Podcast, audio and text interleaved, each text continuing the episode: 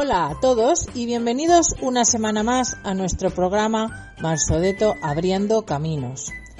Un programa de la Federación Provincial de Entidades Pro Personas con Discapacidad Intelectual y Parálisis Cerebral de Toledo, Marsodeto.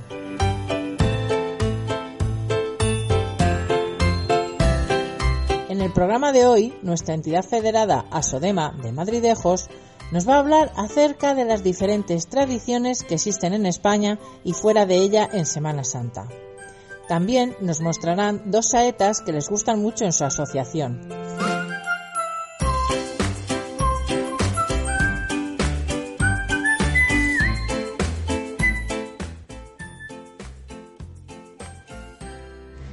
Buenos días a todos los oyentes de Castilla-La Mancha Activa Radio y del programa Marsadeto Abriendo Caminos.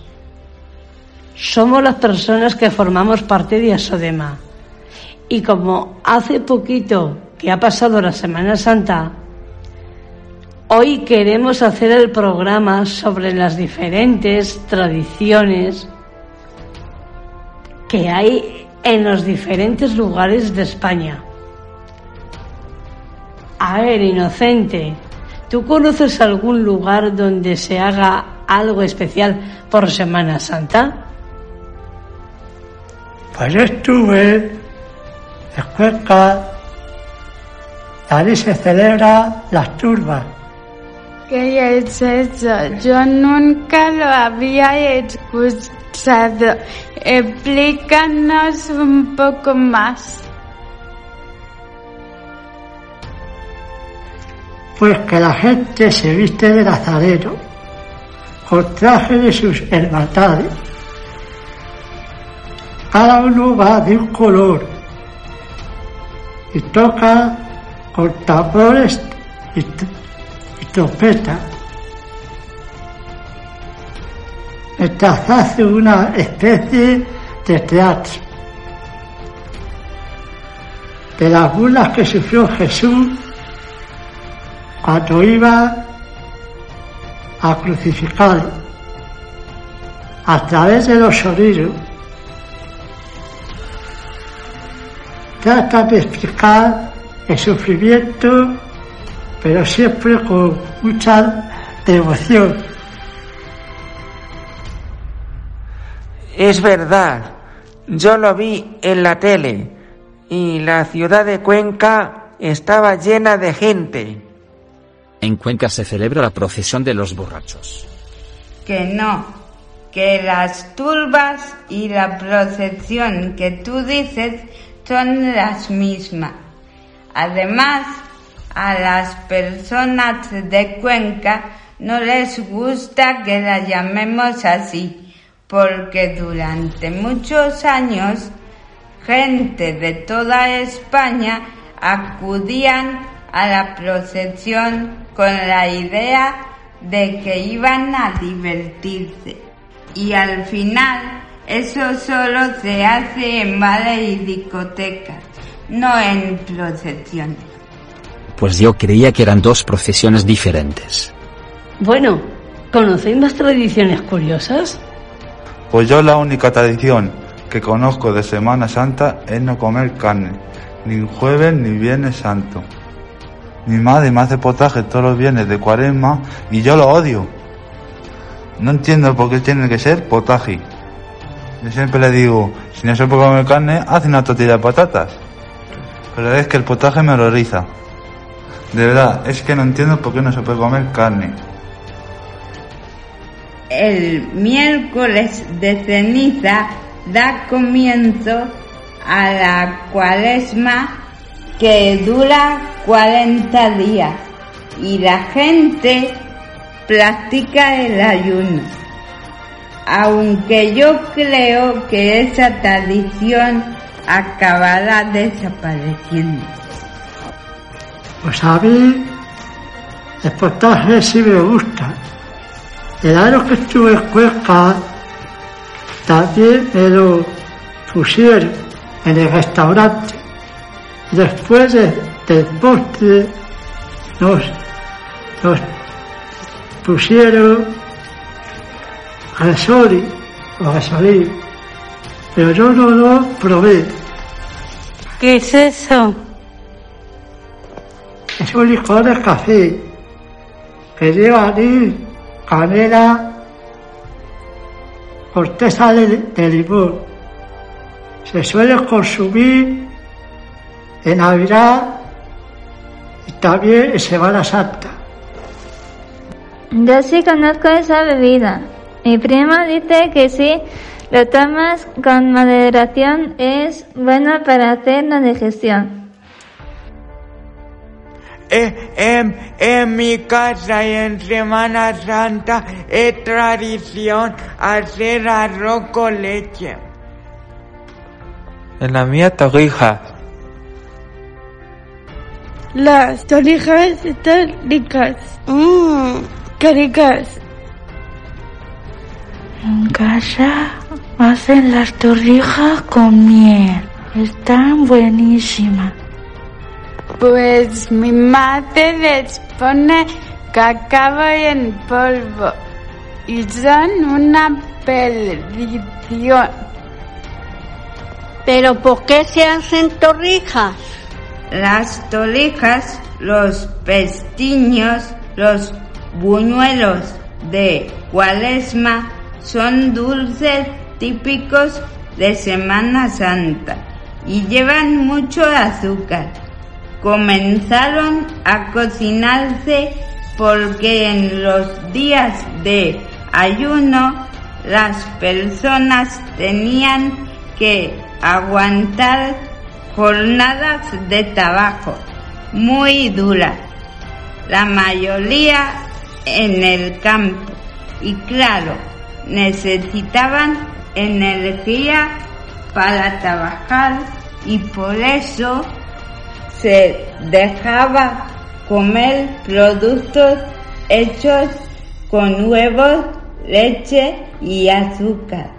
De allí los dulces típicos de Semana Santa. Ah, pues no lo sabía.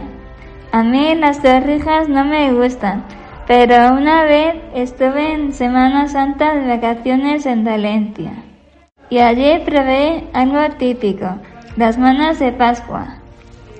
Ah, también son típicas de Aragón, de Murcia y Castilla-La Mancha. Aquí eso no se come.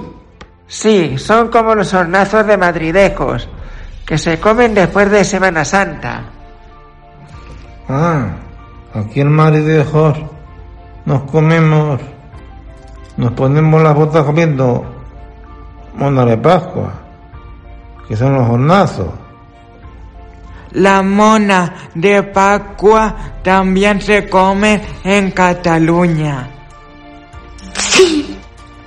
Yo escuché que la tradición de las monas viene porque durante la abstinencia propia de la cuaresma, la- las personas tenían la costumbre de bendecir todos los huevos que ponían las gallinas el miércoles de ceniza.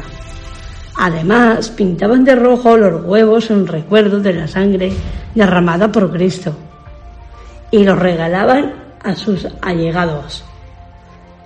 Además, en las Islas Baleares, Valencia y Cataluña se hacían unos pastelitos con huevo y los padrinos los regalaban a sus ahijados, que es la mona de Pascua que tú decías. Y después, con el tiempo, se empezaron a hacer de chocolate con diferentes formas y colores. Pues yo he oído que la costumbre es que los padrinos regalan la mona a sus ahijados. El domingo de Pascua después de ir a misa. Y el lunes es cuando se reúnen todas las familias o amigos y van a comer la mona. Eso pasa en muchos pueblos por aquí. Sí, eh. Ah, sí, en Urda. Yo también. Es que la Semana Santa se celebra de formas muy diferentes según el lugar. Por ejemplo, el Domingo de Resurrección. En unos pueblos del País Vasco hacen un espectáculo llamado La quema de Judas. ¿Quema de Judas? ¿Qué hacen? Pues un muñeco representa al apóstol traidor y lo queman en la hoguera mientras todo el pueblo mira. Lo que más se hace son procesiones. Lo que yo nunca he tenido porque lleva gordo en forma de cucurucho. Pues a mí me dijo mi padre una vez esta costumbre tiene su origen en la Inquisición española, cuando a las personas que estaban condenadas se les ponía en la cabeza un accesorio con esa forma y lo decoraba con dibujos que habían cometido. Así, gracias a su forma de punta, los penitentes estaban más cerca del cielo. Lo que no es por qué saca a los santos de la iglesia. Mi tío siempre decía que cuando hacía más tiempo en Semana Santa era porque los santos no querían salir. Es fácil. Los pasos de Semana Santa tienen su origen en los teatros medievales, que salieron de las iglesias a las calles. Los actores iban de pueblo en pueblo representando a los santos, sobre una especie de plataforma como en las andas, que era transportada por 12 personas. A, a estas representaciones religiosas se les llaman pasos y con el tiempo se convirtieron en nuestras procesiones. No entiendo por qué cada penitente va de un color. A mí me explicaron una vez que los colores no son escogidos al azar, sino cada hermandad tiene un símbolo. Por ejemplo, el rojo significa la muerte de Cristo, el morado la penitencia, el blanco la paz y el verde la esperanza. Por muchas hermandades mezclan los colores entre sí. A mí me explicaron que hace siglos la vestimenta de los cristos y de las vírgenes eran, sobre todo, negras y moradas, como símbolo del dolor y el luto, aunque entonces ya había alguna virgen que llevaba el manto azul, y después las hermandades comenzaron a incluir más colores. ¿Sabéis por qué se echa ceniza el miércoles de ceniza? Leí que el miércoles de ceniza da comienzo a la cuaresma. Ese día a los fieles se les dibuja una cruz en la frente con las cenizas de las almas quemadas. Y el cura dice, polvo eres y polvo serás. Esto se hace para recordar que la vida es fugaz. Es curioso. Hablando de curiosidades, ¿sabías por qué la fruta de pasión se llama así?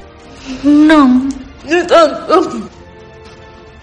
Pues la, la maracuyá es una fruta que se crece, que crece en países como Brasil, Colombia, Bolivia, Perú y Ecuador.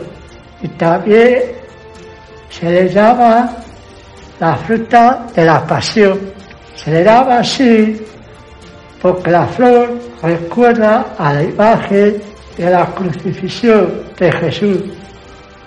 Los clavos, la cruz, el martirio, aquella sodema la tenemos sembrada. ¿No la habéis visto nunca? Qué curioso. Nunca me había dado cuenta. A partir de ahora lo miraré. ¿Sabías que el gobierno indulta a prisioneros en Semana Santa? ¿Qué dices? Anda, anda, que no, pues sí. Sí, sí, sí. Que sí. Yo también lo he escuchado. Para los cristianos, la Semana Santa es la semana del perdón. Y la Biblia cuenta que Pon- Poncio Pilatos tenía la costumbre de liberar a un preso. Es verdad, quería liberar a Barrabás o a Jesús de Nazaret.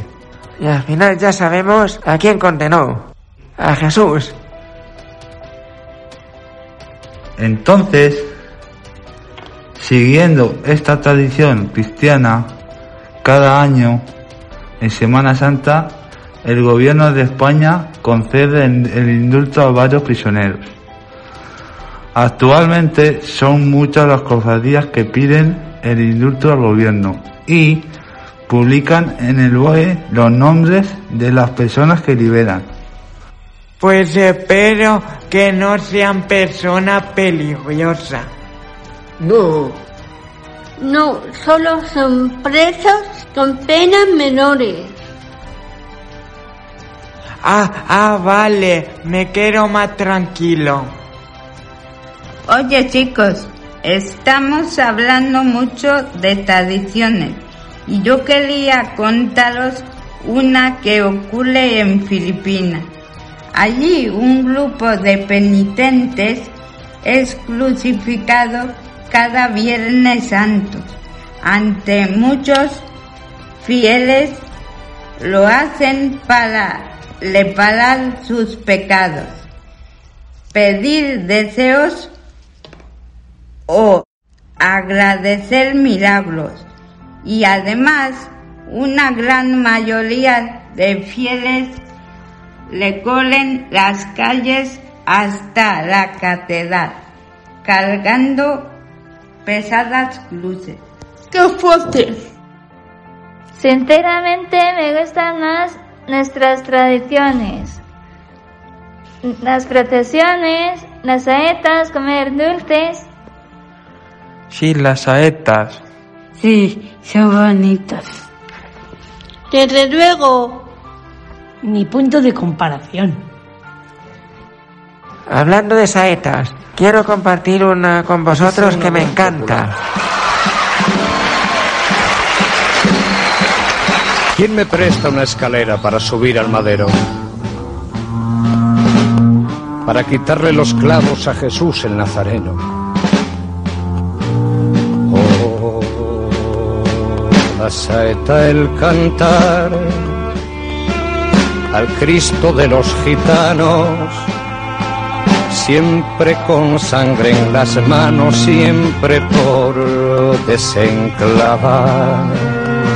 Cantar del pueblo andaluz, que todas las primaveras andan pidiendo escaleras para subir a la cruz, cantar de la tierra mía que echa flores al Jesús de la agonía y es la fe de mis mayores. Eso no eres tú mi canetar, no puedo canetar ni quiero a ese Jesús del madero, sino al que anduvo en el mar. O no eres tú mi canetar, no puedo canetar ni quiero a ese Jesús del madero, sino al que anduvo en la mar, o no eres tú mi.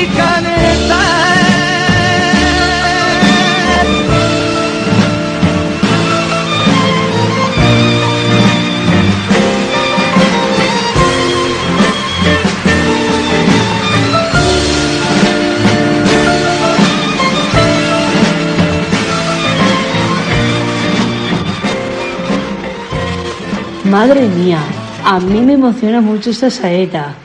Bueno, y para despedir el programa os vamos a poner una marcha de Semana Santa, que nos gusta mucho y nos sabemos.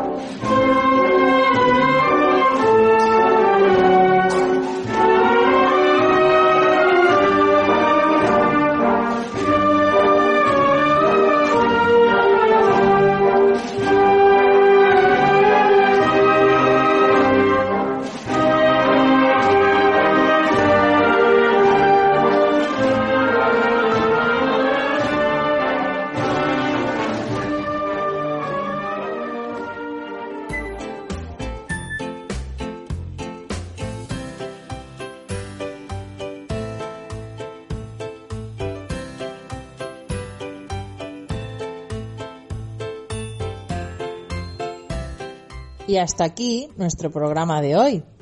Gracias por habernos acompañado. Nos despedimos hasta la próxima semana, donde tendremos un nuevo programa en el que será protagonista nuestra entidad federada, APAN de la Puebla de Almoradiel. Pueden seguirnos a través de nuestras redes sociales, Facebook e Instagram y en nuestra página web www.marsodeto.com. Abre camino con Marsodeto. Hasta pronto.